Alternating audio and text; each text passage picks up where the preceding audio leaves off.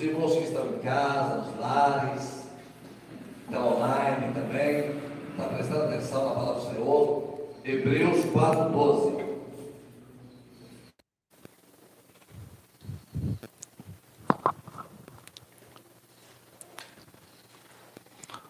O ensino dessa manhã é um ensino muito importante para a nossa vida como igreja, muito importante, mas muito importante mesmo. Diz assim a palavra do Senhor, em Hebreus 4,12: Porque a palavra de Deus é viva e eficaz, e mais penetrante do que a espada alguma de dois gumes, e penetra até a divisão da alma e do espírito e das juntas e medulas, e é apta para discernir os pensamentos e intenções do coração. Meus irmãos, o nosso. Vamos mudar aqui para. Se tiver mudado, já está mudado? Amém. É, vamos, vamos estudar hoje sobre a interpretação da palavra do Senhor, mas não sobre a interpretação em si, vamos ver a história da interpretação. Por que que isso é importante. Isso é importante porque a palavra de Deus, ela já está escrita, definida, aqui ninguém pode acrescentar nem tirar nada. A palavra de Deus, ela é um tesouro para as nossas vidas.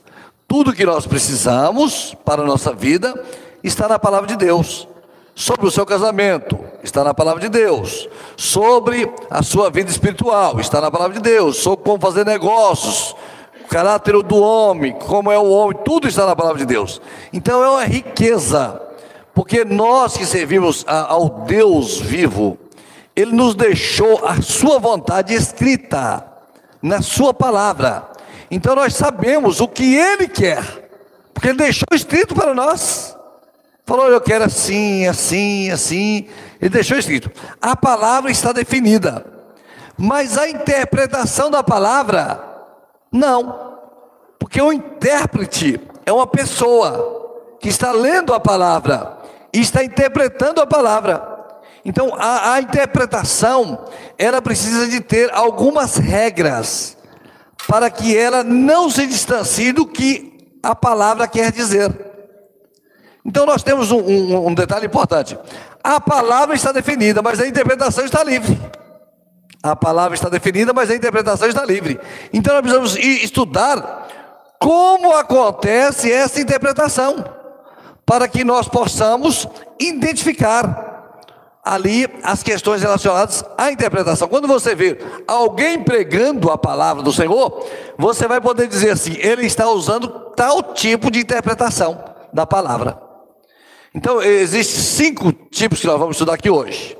É, é, o sistema, o, o, o, método alegórico, o método crítico histórico, o método, o método é, é, é crítico é, histórico gramatical, crítico histórico, é, o liberalismo teológico e a dialética moderna. Nós vamos estudar esses cinco tipos. Nós vamos estudar esses cinco tipos. Então, a, a interpretação da palavra é tão importante, ela é tão importante porque ela é poder. A maneira que você interpreta a palavra te dá poder. Então você tem poder para conduzir o povo para a eternidade. E conforme você vai interpretar, você tem poder para manipular, você tem poder para enganar, para falsificar a palavra do Senhor. Então a interpretação ela é importantíssima para que você veja como está se dando essa interpretação. Ela é tão importante que muitos e muitos homens morreram, deram as suas vidas por interpretar a palavra do Senhor. Então, por exemplo, Savonarola, que nós vimos aqui na semana passada, John Hus, e muitos e muitos outros, é, é, todos eles que morreram ali, os pré-reformadores, os reformadores, da reforma, eles deram as suas vidas por interpretar a palavra do Senhor. A, a, a igreja que dominava aquela falou assim: a interpretação, não, senhor, não é assim, não, é dessa forma. Ah, se você não se retratar, pode acender o fogo, que eu mantenho a minha interpretação. Então, interpretação é poder, interpretação é importante e é fundamental para a vida da igreja. Eu posso não te falar de interpretação.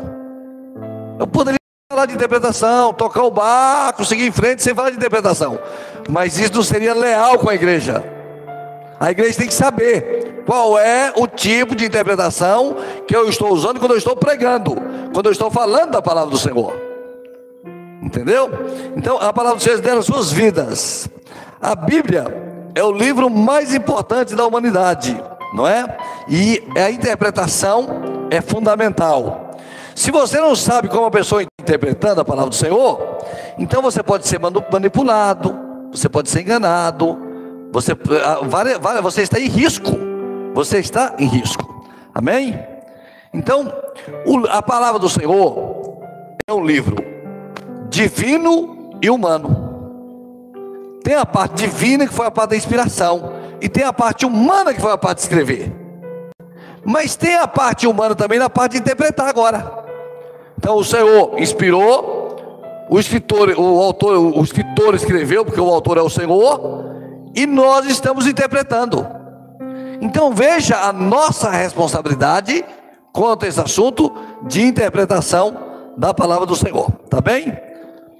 Quando você pega a palavra do Senhor, você vai ver assim: existe um distanciamento de nós, e, a palavra do Senhor com relação ao tempo que ela foi escrita, está longe de nós, a cultura que ela foi escrita, como eram os costumes daquela época.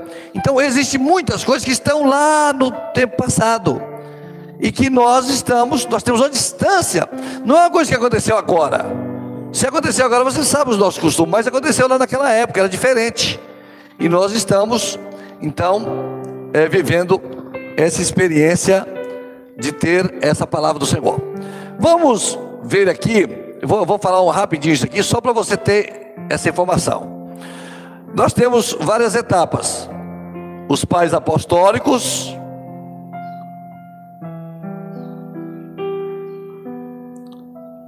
Temos os pais apostólicos, de 30 a 100, que é Clemente de Roma, Policarpo, Barnabé, papais e pastor de ervas, alguns deles que viveram nessa época, que, que trabalharam na palavra do Senhor. Temos os pais apologistas, de 120 a 220. O que, que é apologista? Apologia é defesa.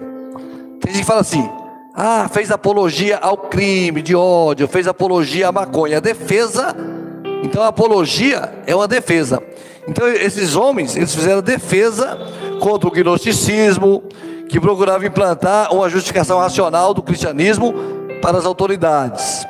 Principais nomes: Tertuliano, Justino, Marte, Tarciano e Teófilo. Também temos os pais polemistas, que viveram aí de 180 a 250. São pessoas que trabalharam na palavra do Senhor nesse período do início da igreja. No início da igreja. Tá bem? Agora, importante você saber o seguinte: Jesus interpretava a palavra com base na palavra. A palavra ele interpreta a si mesmo. Jesus falava assim: está escrito, está escrito. Então Jesus usava a palavra no seu ministério. Quando você pega o, o, os, os apóstolos, eles vão usar também o Velho Testamento.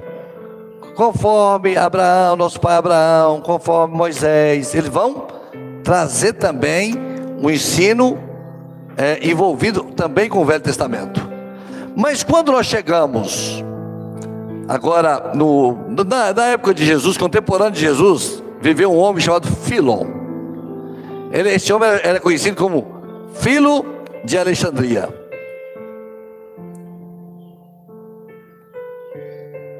Filo de Alexandria. É, Filo de Alexandria, ele era um homem, ele era um homem muito importante e ele aconteceu uma coisa com o filho de Alexandria, o seguinte. Alexandria era uma cidade muito é, importante naquela época. Alexandria estava no Egito. Uma colônia de judeus for, foram para Alexandria. E lá em Alexandria, eles fundaram uma escola, chamada Escola de Alexandria. Então nós vamos ter duas escolas, a escola de Alexandria e a escola de Antioquia. Esses judeus eles foram e, e povoaram ali. Mas isso, a escola de Alexandria, criada por Clemente de Alexandria, perto ali do ano 200. Mas existia um homem chamado Filo de Alexandria. Esse homem foi contemporâneo de Jesus. E ele, esse homem, ele tinha, ele tinha, ele tinha assim dois heróis. Um herói era Platão e o outro herói era Moisés. Quando você pega a, a cultura grega, você vai pegar, por exemplo, é, Homero. Homero escreveu dois livros, a Odisseia e a Ilíada. E nesses dois livros ele falava de deuses, mas eram deuses que faziam coisas assim absurdas. Se relacionava com humanos, eram deuses vingadores, e, e, e eles tinham dificuldade como explicar que eram deuses. Como explicar que esses deuses tinham esse comportamento e eram deuses? Então, um homem chamado Heráclito, ele, ele traduzindo Homero, ele foi dizer, explicando Homero, ele foi falar assim: gente, vocês não estão entendendo Homero. Quando Homero falou desses deuses, ele falou isso de uma forma figurada. Na verdade, não é um fato, você tem que olhar além do que está do que Homero está dizendo. Você tem que olhar qual foi a intenção de Homero, não é isso que você tem que. Você tem que ver. Então ele criou um sistema alegórico. Isso é uma alegoria. Quando ele diz tal coisa, não é tal coisa, é outra coisa. Então ele vai interpretar Homero. Quando chega Platão, Platão vai falar sobre é, é, o mundo das ideias e o mundo racional. Então Platão vai escrever um, um texto sobre a alegoria da caverna.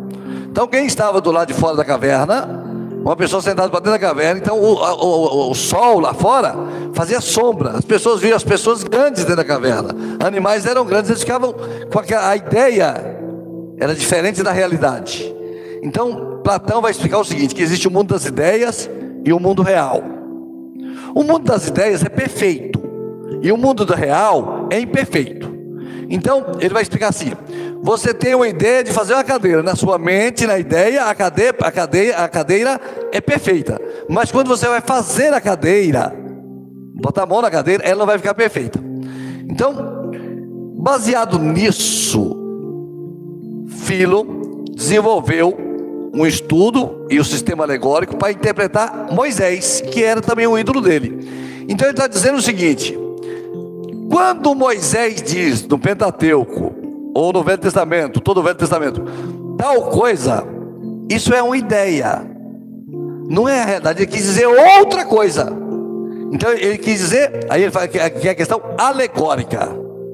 Então, é, lá está escrito tal coisa, você vai ler aquele fato em si, aquele acontecimento, não importa para Filo se aconteceu ou não, assim como para Homero.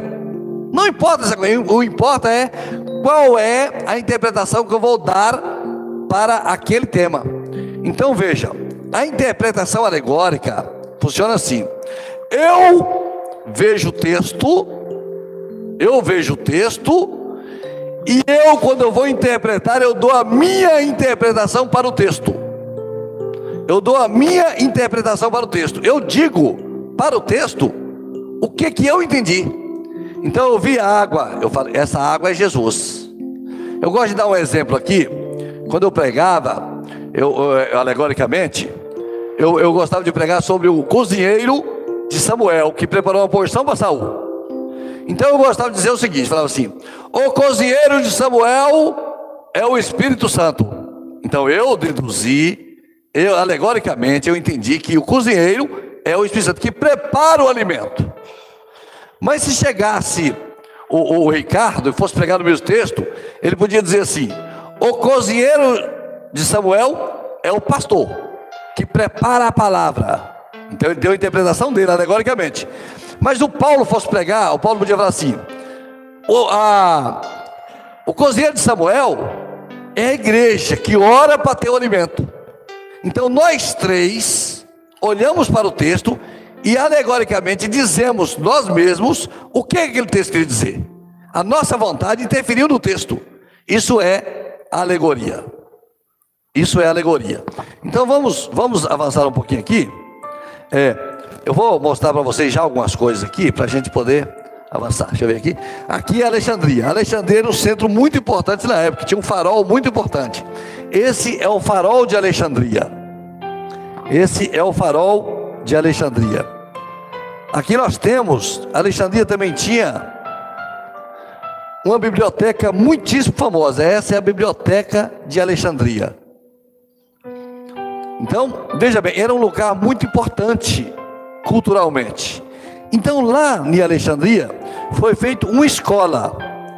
Essa, essa escola de Alexandria, ela vai. Ela vai. Eu vou mostrar, mostrar para vocês aqui. A escola de Alexandria. Ela, ok, aqui é a escola de Alexandria. Então, ela vai. Um homem chamado Clemente de Alexandria vai fundar essa escola. E um homem chamado Orígenes, depois de Clemente, vai ser muito influente nesta escola. O que que, o, que que Platão fez? Platão dividiu a realidade de duas formas: o plano superior, metafísico, tudo é perfeito, no mundo das ideias. Então, e o plano inferior, que, que não é perfeito, é imperfeito. Essa ideia vai fundamentar e vai dar base ao sistema alegórico. Então, Filho de Alexandria era um judeu muito importante, um homem um homem importante que, é, que, que uniu essas duas personalidades aqui no seu, no seu trabalho. Tá bem? Agora vamos, vamos ver, irmãos, como que Filho de Alexandria ele interpretou a, a criação e a queda do homem. Então, como que Filho de Alexandria interpretou alegoricamente a criação e a queda do homem? Ele vai dizer assim: a criação é a queda do homem. Deus tomou o poder dos sentidos externos. Então, os sentidos externos, ele chamou Eva. Eva eram os sentidos externos, tá? E o conduziu à mente. A mente é Adão. Então, ele está dizendo: a mente é Adão, alegoricamente. Esse poder é sempre ameaçado pelo prazer. O prazer é a serpente, tá? a promessa messiânica: Este ferirá a cabeça e tu lhe ferirás o calcanhar. É interpretada como Deus dizendo: prazer, serpente, que a mente, o homem, vai vigiá-la e que em troca o prazer serpente vai atacar a mente, o homem, oferecendo os prazeres mais básicos que é morder o calcanhar. Veja como ele vai interpretar isso aqui. Clemente de Alexandria, ele vai criar é, a escola de Alexandria e vai colocar o método de Philon totalmente em evidência, de forma total. Pântenos, ele usava o sistema alegórico para esconder. É, é, Pântenos explicava o seguinte: Deus usa o sistema alegórico para esconder, ocultar a verdade dos incrédulos e revelar os espirituais, iluminados. Somente um pequeno grupo tinha acesso a este benefício. É assim, isso aqui só nós temos. Essa revelação aqui é nossa. É, aqui, aqui ninguém alcança isso. Ninguém alcança isso em lugar nenhum. Porque só nós temos. É um grupo espiritual. Então a alegoria, ela, ela, ela vai trazer, vai dizer, os espirituais alcançam mais a alegoria. Os espirituais alcançam mais alegoria do que os normais. Orígenes, ele vai, ele vai pegar isso e vai levar um nível maior. E ele vai falar assim, ó. Ele vai, Orígenes vai dizer assim que existem três níveis de interpretação, que é tricotomista, corpo, alma e espírito. Então, a, o corpo, o corpo, a carne, é a interpretação para os indoutos. Os indoutos só entendem o que é carnal. A alma vai além do óbvio, é para uma verdade mais profunda. E o espírito, somente o sentido alegórico, somente os espirituais podem entender o que está realmente ali na palavra do Senhor. Tá bem? Então, estamos aqui. Então, vou botar aqui para vocês.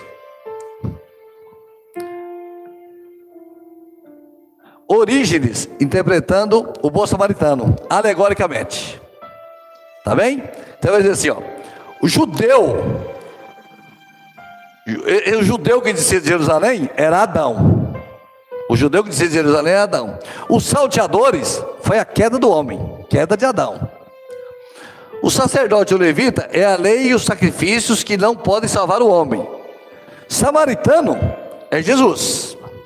Azeite é o sangue. Levanta o homem é o novo nascimento.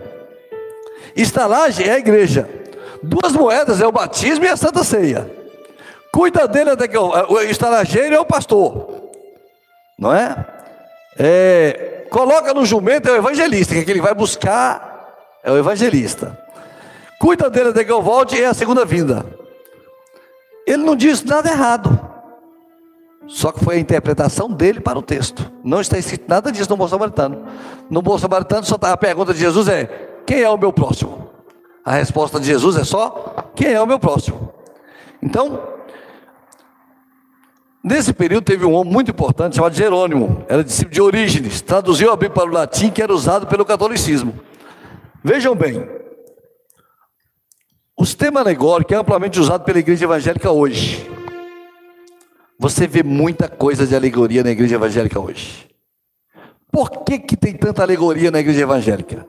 Porque na alegoria eu posso dizer para você o que eu quero. Eu não preciso obedecer nenhuma regra mais fundamental. Eu posso aqui, é isso, é aquilo, eu vou interpretando para você e você vai recebendo. Na alegoria, eu posso usar a palavra e torcer ela para te manipular, para te enganar. Então existe muito. É, é, é errado o sistema alegórico? Não. Mas se não for usado com muito critério, você acaba desvirtuando a palavra do Senhor. Tá bem? Então existe muita alegoria. A pessoa chama alegoria e outro nome. Ninguém fala assim, isso aqui é alegoria. A pessoa fala assim, isso aqui é revelação da palavra. Nós temos a revelação. Então aquilo que ele está decidindo, ele chama de revelação. Né? Aquilo que ele está decidindo, ele chama de revelação.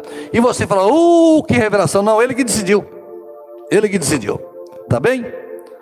Aqui, depois da escola de, de Antioquia, de, de Alexandria, que falou sobre alegoria, tem essa escola aqui que é a escola de Antioquia, no ano 300 e pouco. Então, na escola de Antioquia, eles vão se opor à escola de Alexandria. Eles vão se opor à escola de Alexandria. E vão falar assim: não, não pode ser assim não. Então a escola de Antioquia vai mudar esse, esse, esse, esse pensamento. E a escola de Antioquia vai colocar algumas bases, fala assim, ó. Quais principais, os princípios de interpretação da escola de Antioquia? Quando a escola de Antioquia olhava o texto, como ela deveria interpretar o texto? É, sensibilidade e ação ao sentido literal do texto. Aqui na escola de Antioquia, e depois dos reformadores, vai ser assim: eu quero saber o que ele quer dizer para mim. Qual o sentido do texto? Eu não quero eu dar ao texto a minha vontade. Eu quero que a vontade dele venha para mim. Eu quero saber o que ele tem para mim, não o que eu vou entender do texto. Tá certo ou não? É diferente da alegoria. Então, é, desenvolvimento do conceito de teoria, não negava o, o, o caráter metafórico de algumas passagens. Por exemplo, Jesus fala assim, é, é diferente de liter, é, literal e literalidade. Fala assim, Jesus fala, eu sou a porta. Ele não está dizendo que ele é a porta. Ele está dizendo que ele é um, é um, é um, um acesso. Que ele é um acesso. Certo? Vamos em frente. É, não negavam o caráter metafórico de algumas passagens, buscavam determinar a intenção do autor. Para, para o sistema é, de Antioquia, que importava era o que o autor queria, não o que o leitor queria.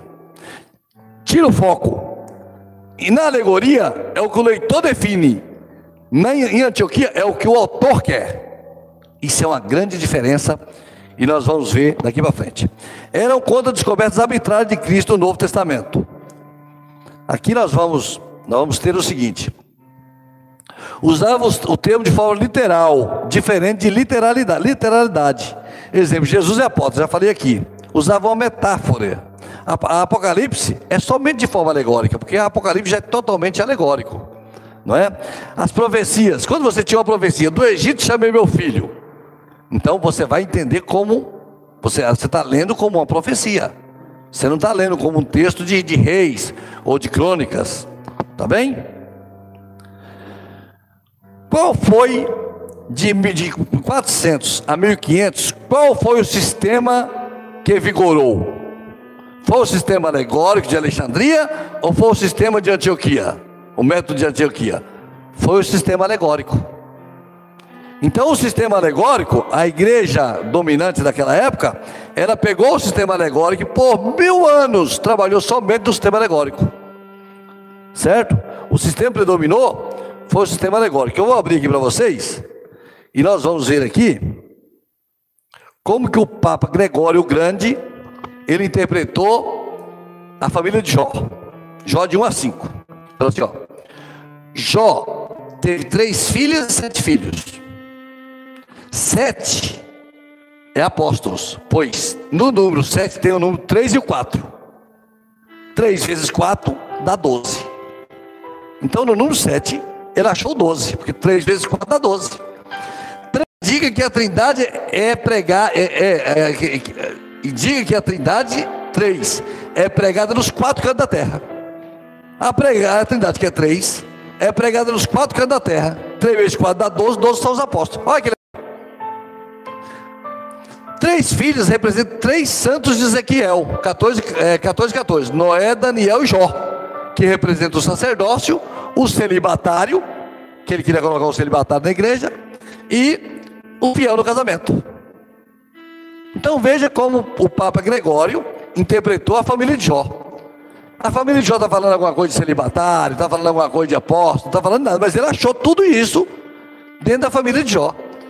Então veja que com, com o. E se você.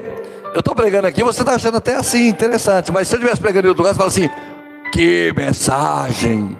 3 vezes 4, nunca tinha pensado, 3 vezes 4 dá 12. Que 3 é trindade, 4 são os quatro cantos da terra. Meu Deus, que maravilha.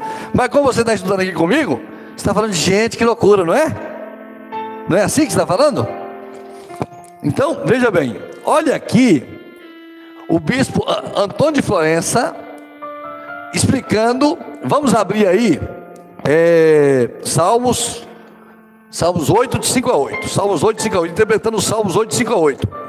Alegoricamente. Eu estou dizendo isso aqui porque é importante você saber que a igreja dominante, ela usou isso aqui de forma poderosa. Então, 8 de 5 a 8. Vamos ler do, do 4 em diante. 8 de 4 em diante. Diz assim, ó. Que o homem mortal, quem é o homem mortal para que te lembres deles? E o e o filho do homem para que o viste. Aí cinco. Pois pouco menor o fizeste do que os anjos.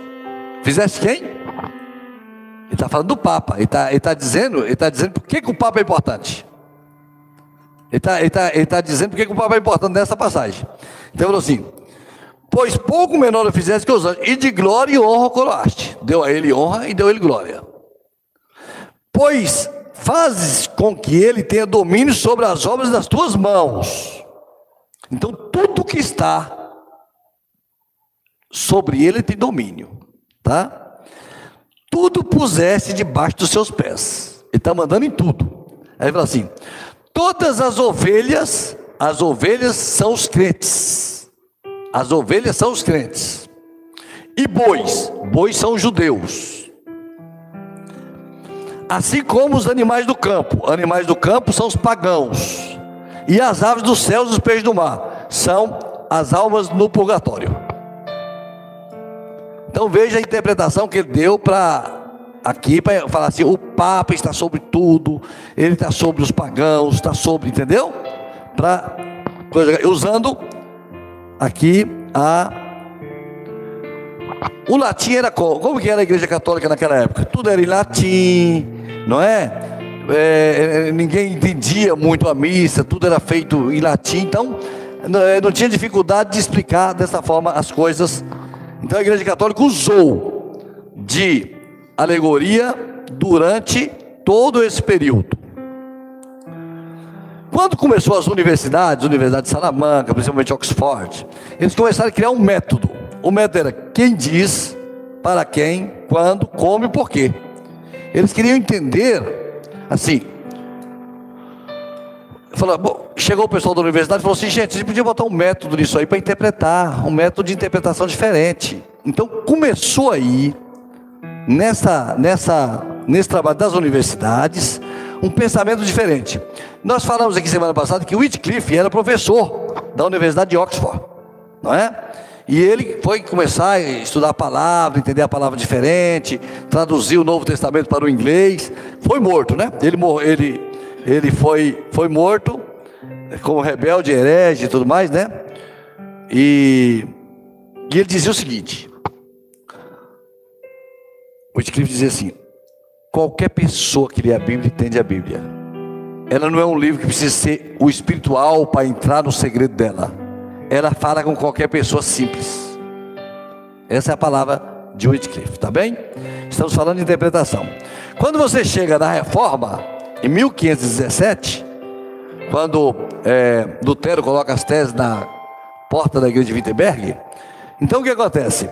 Vai mudar completamente esse sistema de interpretação, que perdurou por tantos anos. Vai mudar completamente. Então, rompe completamente com a alegoria, né? E séculos, milênios de, de alegoria, e ele vai agora trazer uma nova forma de interpretar a palavra, e ele vai trazer o método gramático histórico. Grama quer dizer letra. Ele vai interessar no que está escrito, não no que o homem pensa. Tá bem? Aqui eu vou vou colocar para vocês aqui Lutero dizendo o seguinte. Lutero dizendo como é, eu acho que vocês vão conseguir ler aqui, mas eu leio para vocês. Pois temos o Espírito Santo como nosso guia, através de Moisés, ele não nos dá alegorias tolas, ele nos ensina acerca dos eventos mais importantes sobre Deus, o homem, o homem pecador e Satanás, o originador do pecado. Então ele vai dizer assim: nós não precisamos de alegorias, nós temos a palavra, e a palavra vai nos dizer todas as coisas que nós precisamos, tá bem? Principais mudanças. Quais foram as principais mudanças dessa época? Eles rejeitaram a hierarquia da Igreja Católica sobre a, sobre a Bíblia. A Igreja Católica dizia o que a Bíblia estava falando e valia. Ele está dizendo, não, a Bíblia é superior a qualquer pessoa, é superior ao Papa. Primeira coisa, a igreja não tem a verdade absoluta, quem tem a verdade é a palavra, tá? O, o que acontecia com ali com o papado? Ele entendia assim: eu sou de, descendente de Pedro. O Senhor falava com Pedro. O Senhor continua falando comigo. O que eu entendo aqui está valendo. O que veio a reforma falou assim: não, senhor. Nós temos que ver o que a palavra está dizendo, não o que você está dizendo. Essa foi a grande diferença desse período, né? Então todas as doutrinas fora da palavra, elas foram, foram tiradas. E aí apareceu uma das cinco solas chamada sola escritura. Então tudo que não estava dentro da escritura foi tirado pelos reformadores. Então, indulgência, o Papa está acima, Maria, todas essas coisas, confissão auricular para a pessoa, todas essas coisas foram tiradas. E, porque foram colocadas através de alegoria. Então eles tiraram tudo isso, ficou só com a escritura. Só a escritura. Então esse método é um método é, gramático histórico. Tá certo? No método gramático histórico, o que interessa é a intenção do autor, o que ele quis dizer. Essa é a grande mudança. Essa é a grande mudança. Na alegoria interessa o que eu entendi. Aqui no método gramático histórico interessa o o autor entendeu. Qual é a vontade do autor? Tá bem? Aí, é, aqui é William Tyndale. Ele vai falar assim: Tu deves entender, portanto, que a escritura tem apenas um sentido que é o sentido literal. E esse sentido literal é a raiz e a base de tudo. É a âncora que nunca falha. No entanto, a Escritura usa de provérbios, similitudes, parábolas ou alegorias, como todos os outros discursos fazem. Mas o que diz o provérbio?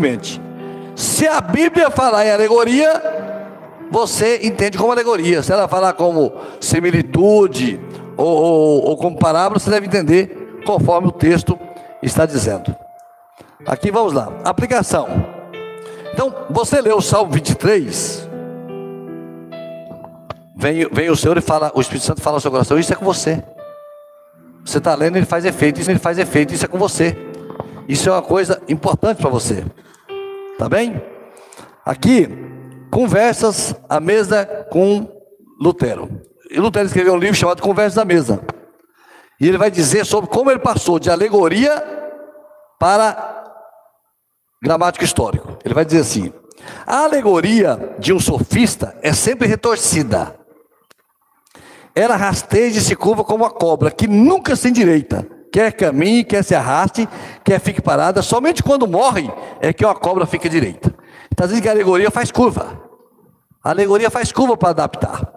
Aí ele vai dizer assim: quando eu era um monge, ele fala assim: quando eu era um monge, quando eu era um monge, era muito versado em significados espirituais e alegorias. Quando eu era um monge, eu usava alegorias, né? É, porém, quando cheguei ao conhecimento de Cristo, através da carta de Romanos, vi que todas as alegorias são vãs, exceto aquelas que Cristo usou. Jerônimo e Orígenes, Deus os perdoe, são os responsáveis pela alegoria ser tão estimada na igreja tudo que Origens escreveu não vale uma única palavra de Cristo. Quanto a mim, já abandonei essas bobagens, e a minha melhor arte é pregar a Escritura em seu sentido único. Por que isso é importante? Porque nós estamos vendo uma pessoa que saiu da alegoria e veio para o gramático histórico. Isso aconteceu com a gente também? Saímos da alegoria e estamos aqui agora na intenção do autor e não daquilo que a gente quer para nós. Tá bem? Vejam bem, depois da, desse período do, do histórico crítico, é, histórico gramático, apareceu no pós-reforma um outro tipo de interpretação, chamado histórico crítico. O que que esse pessoal, que esse pessoal vai seguir o iluminismo? No iluminismo teve um homem chamado Descartes. Esse homem, ele escreveu um livro chamado O Método. E ele falou assim: só é verdade o que é provado cientificamente. O que não for provado cientificamente não é verdade. Então o histórico crítico, ele começou a ir atrás desse assunto. Falou assim: o que não é provado na Bíblia não é verdade. É mito, é lenda. Só o que é provado é verdade. Então a Bíblia deixou de ser um livro completo para, para ser um livro é moral, um livro de instrução moral, porque aqueles fatos que não podiam ser comprovados, não era verdade. Então, esse, esse, esse, essa linha do iluminismo, já descendente ali de Descartes, de todos aqueles filósofos, eles vão fazer, eles vão fazer uma releitura da Bíblia depois dos reformadores. Eles vão assim, isso aqui não pode ser provado? Não, então isso aí não é verdade. Se não pode ser provado, não posso provar. Não é verdade, é lenda, é mito não é? Então, eles vão, eles vão fazer dessa forma. Aí, eles vão dizer outra coisa, falar assim: existe a palavra de Deus e existe a escritura. Deus, quando diz a palavra, ele diz perfeita, mas quando o homem escreve, ele erra, porque o homem é falho. Então existe a escritura, a escritura é do homem. Essa pode ser questionada. A palavra de Deus não, mas a palavra de Deus veio e o homem escreveu. Então tem que fazer a separação da palavra de Deus e da Escritura. Aí aconteceu um problema enorme, porque como é que você vai separar o que é a palavra de Deus e o que é a Escritura dentro da Escritura? Como você vai, você vai resolver isso? Como isso, então, depois de, depois de, vamos falar daqui a pouquinho sobre um, um, o liberalismo teológico, que vai seguir um pouquinho à frente, mas na mesma linha. Então vejam bem, se nada disso então pode ser provado, então, tudo é lenda e mito. Então vai ter muitos estudiosos que vão escrever sobre isso, muita gente vai escrever sobre isso. Então, assim, veja, veja os irmãos aqui nessa, nessa manhã, de onde nós estamos partindo, né? Alegoria, eu digo para o texto o que o texto está dizendo. Gramático histórico, eu obedeço o que o texto está dizendo. Agora, já aqui nesse, nesse sistema que é histórico crítico, eu digo que parte do texto vale e parte do texto não vale. Porque parte do texto é lenda e mito e parte do texto é verdade. Aquilo que é inspirado é verdade, mas aquilo que escreveu a mais para ilustrar não é verdade. Então, como se deu para resolver esse problema? Como que esse sistema caiu em descrédito? Por que, que esse sistema não, não, não, não se fortaleceu? Por que, que esse sistema ele, ele, ele, não se, ele não se manteve? Esse método de interpretação. Porque os Estados Unidos e a Inglaterra, a partir de 1850, hum, colocaram assim um caminhão de dinheiro em cima de duas ciências: arqueologia e linguística. E falou assim: vão atrás, vão atrás, vão ver isso aí onde é que está. Se essas coisas existirem, vão achar isso aí. E eles saíram escavando e procurando. E o que aconteceu? Eles foram encontrando as cidades, os locais, tudo aquilo que eles foram encontrando era confirmava a Bíblia. Conforme eles procuravam arqueologia, encontrava a Bíblia. Encontrava a cidade tal, encontrava. Em 1902 encontrou o, o Código de Hammurabi. 1902 foi um marco. Agora eu vou mostrar para vocês aqui. Aqui, ó. Isso aqui, ó, é a pedra enquanto escavava em 1961 um teatro construído por Herodes o Grande em Cesareia, em Israel, uma equipe de arqueólogos descobriu uma pedra. Ela possui inscrição na, na, literal, na lateral com os dizeres: Pôncio Pilatos, prefeito da Judéia, a dedicada. Então foi a primeira, foi a primeira evidência física da existência do personagem bíblico. Então falou assim: Pôncio Pilatos, julgamento, isso nunca existiu. Então eles foram lá e encontraram Pôncio Pilatos. Está entendendo não? Quer ver outra? Isso aqui eu trouxe até um vídeo para mostrar para os irmãos. O túnel de Ezequias, ou o túnel de Siloé, é o túnel de aqueduto que foi escavado na rocha sólida. Quando Sinecaribe invadiu e cercou Jerusalém, Ezequias, dentro de Jerusalém, falou assim: como que nós vamos fazer? Porque a água, o tanque de, de Gion, estava fora de Jerusalém onde a mula de a, a mula de Davi andou com Salomão. Então falou assim: nós não podemos deixar ele pegar água, que se nós deixarmos ele pegar água, eles vão, logo em pouco tempo a gente está morto aqui dentro. Então o que, que ele fez? Ele mandou construir um túnel que vai que, que liga o tanque de Gion a o tanque de Siloé, lá dentro de Jerusalém. Um túnel na rocha, está aqui, ó. Um túnel na rocha. Quer ver? No final, no final da, do, daqui, da, da, coisa, eu vou passar um filmezinho sobre isso aqui. É um túnel dentro da rocha, não sei se dá para vocês verem mais ou menos. Então esse túnel, ele tem 533 metros, 5 metros de altura, escavado dentro da rocha. É uma das maiores obras de engenharia que se tem notícia da história do homem. Por quê?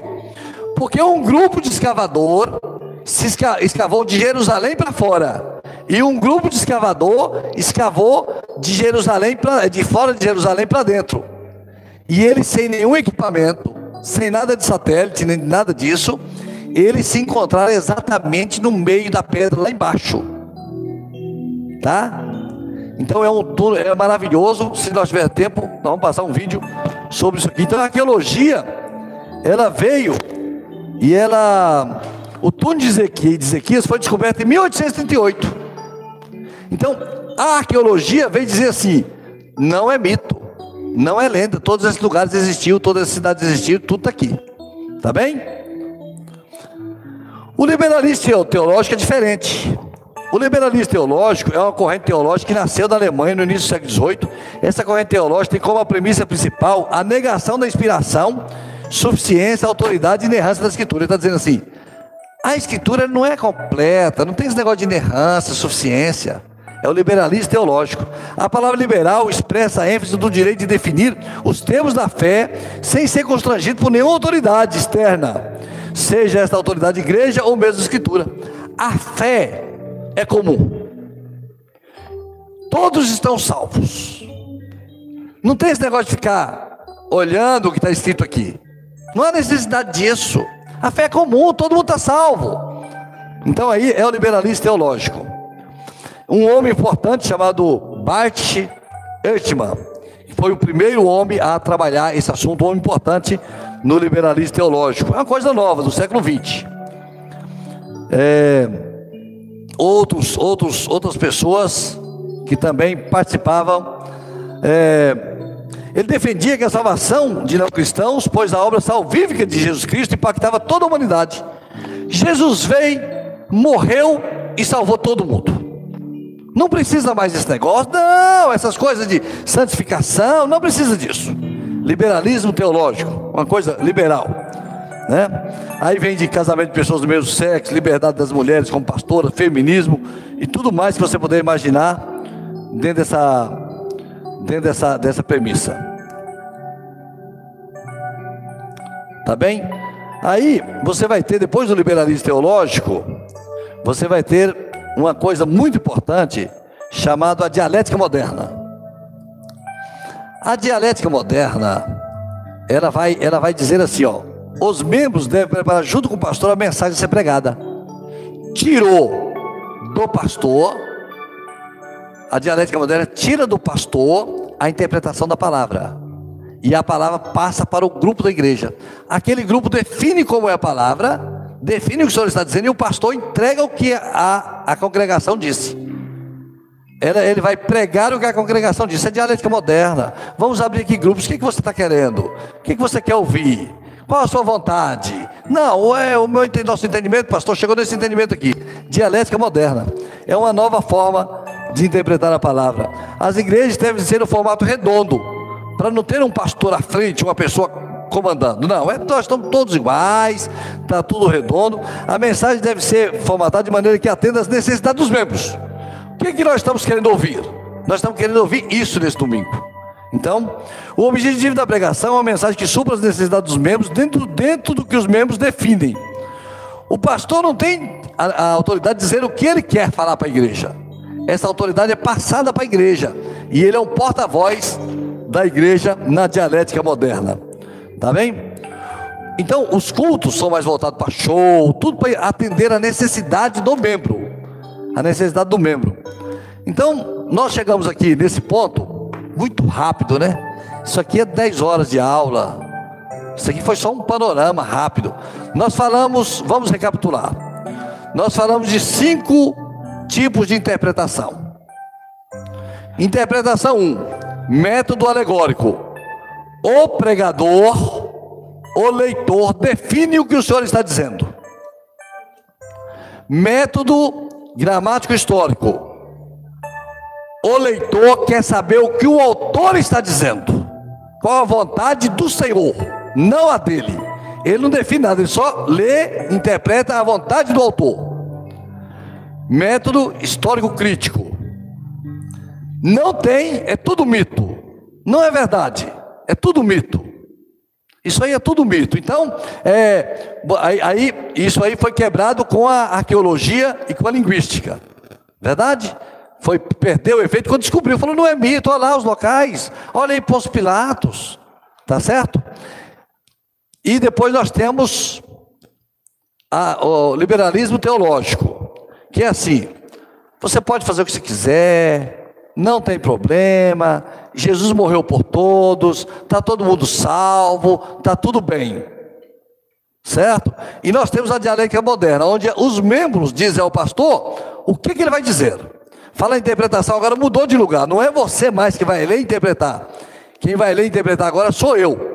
É nós que vamos ler e interpretar e vamos dizer para você o que você vai nos dizer. Qual é a, a, a vontade da igreja, não a vontade do Senhor, mas a vontade da igreja para ser dito naquele dia. Então veja, são cinco fases da interpretação. Qual é a interpretação que esta igreja usa? Isso é que você tem que saber. Você tem que saber assim, ó. Você tem que saber assim. Um, quando uma pessoa está pregando, qual o método de interpretação que ele está falando?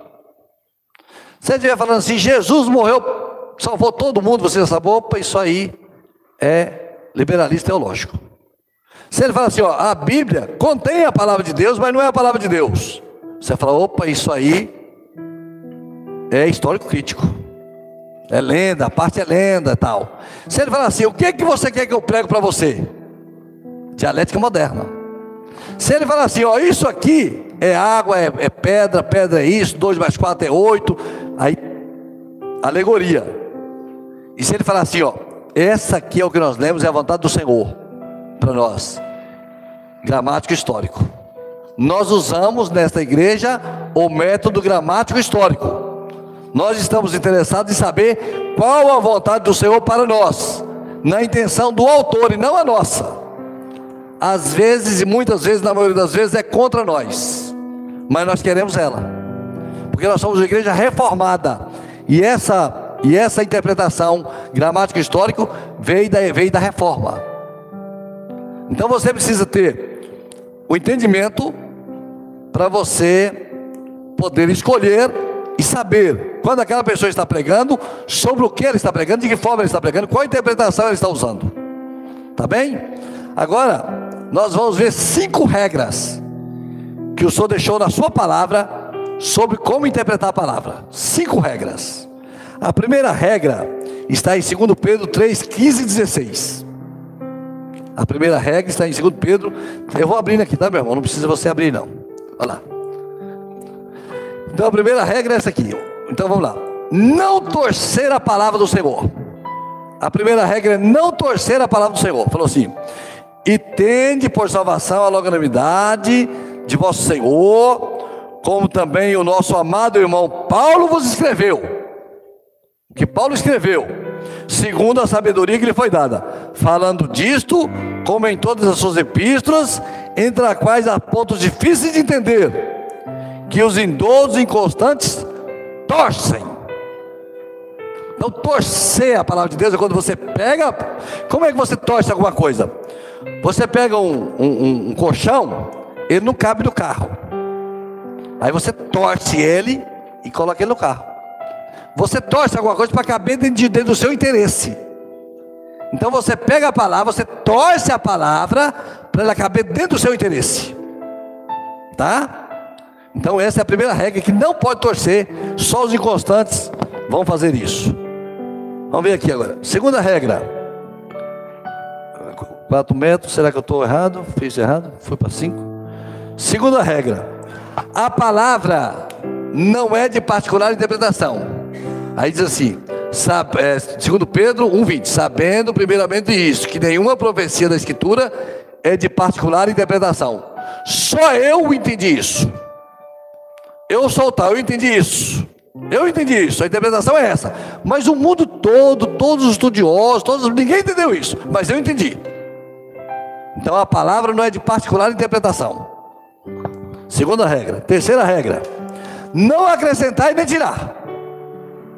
Não acrescentar, porque eu testifico a todos aqueles que ouviram as palavras da profecia desse livro que se alguém lhe acrescentar alguma coisa, Deus fará sobre vir sobre eles as pragas que estão escritas nesse livro.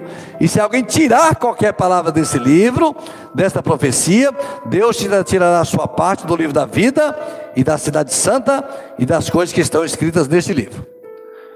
E se alguém tirar quaisquer palavras do livro desta profecia, Deus te tirará a sua parte do livro da vida e da cidade santa e das coisas que estão escritas neste livro. Então, nem acrescentar e nem tirar. Quarta regra: não falsificar. O que é uma coisa falsificada? Como é que você pode falsificar a palavra do Senhor? A palavra do Senhor é a verdade. Quando eu transformo ela numa mentira, eu falsifico ela. Então, assim, porque nós não somos como muitos falsificadores da palavra de Deus, antes falamos de Cristo com sinceridade, como de Deus na presença dele. Aí diz assim, é, 2 Coríntios 4,2: Antes rejeitamos as coisas que por vergonha se ocultam, não andando com astúcia, nem falsificando a palavra de Deus. E assim nós recomendamos a consciência de todo homem na presença de Deus pela manifestação da verdade.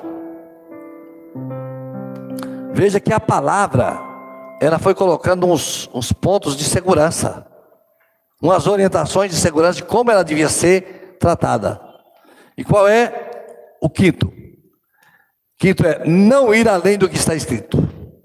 Então fala assim, 1 Coríntios 4,6. E eu, irmãos, apliquei essas coisas por semelhança a mim Apolo, por amor de vós, para que nós aprendais a não ir além do que está escrito. Quando eu vou além do que está escrito, o que, que eu estou fazendo? Eu estou deduzindo.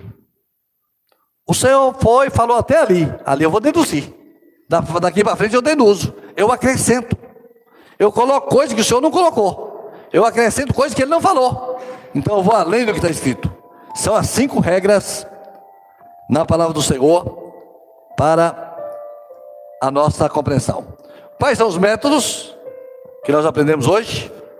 Método alegórico, método gramático histórico, método histórico crítico, método é, te, é, liberalismo teológico e dialética moderna.